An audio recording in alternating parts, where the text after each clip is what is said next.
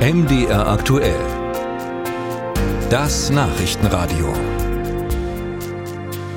Viele Krankenversicherte in Sachsen und Thüringen werden im kommenden Jahr mehr zahlen müssen, denn die AOK Plus erhöht ihren Zusatzbeitrag von 1,5 auf 1,8 Prozent und das betrifft mehr als jede zweite gesetzlich krankenversicherte Person.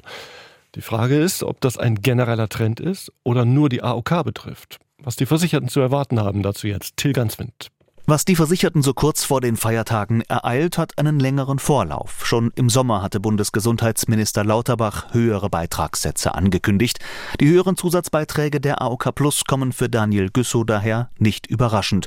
Güssow ist Geschäftsführer und Versicherungsexperte des Vergleichsportals Check24. Wir sehen tatsächlich zahlreiche Beitragserhöhungen in Sachsen und in Thüringen aber auch im Rest der Republik. Tatsächlich hat der Gesetzgeber vor einigen Wochen den durchschnittlichen Zusatzbeitrag von 1,6 auf 1,7 Prozent erhöht. Dazu sagt Güssow. Dieser durchschnittliche Zusatzbeitrag ist eine wichtige kalkulatorische Richtgröße für die Krankenkassen, auch in ihrer Finanzplanung. Am Ende legt jede Kasse ihren individuellen Zusatzbeitrag dann selber fest. Und die AOK Plus hat ihn etwas höher angesetzt als empfohlen. Damit steht die Versicherung nicht alleine da, denn auch andere Krankenkassen haben mehr aufgeschlagen. Andere Versicherungen haben die Zusatzbeiträge dagegen beibehalten.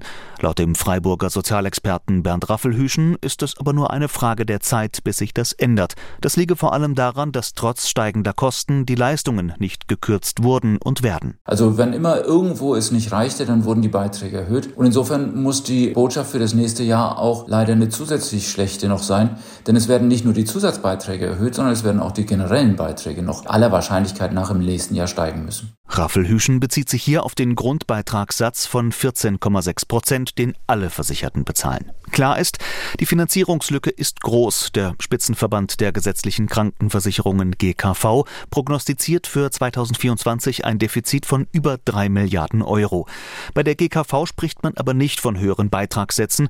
Richten sollen es die höheren Zusatzbeiträge. Und die könnten auch bei anderen Kassen noch anziehen, antwortet eine Sprecherin auf MDR-Anfrage schriftlich. Wir rechnen gegenwärtig damit, dass der durchschnittlich erhobene Zusatzbeitragssatz zum 01.01.2024 erkennbar steigen wird, aber noch leicht unterhalb von 1,7 Prozent bleibt.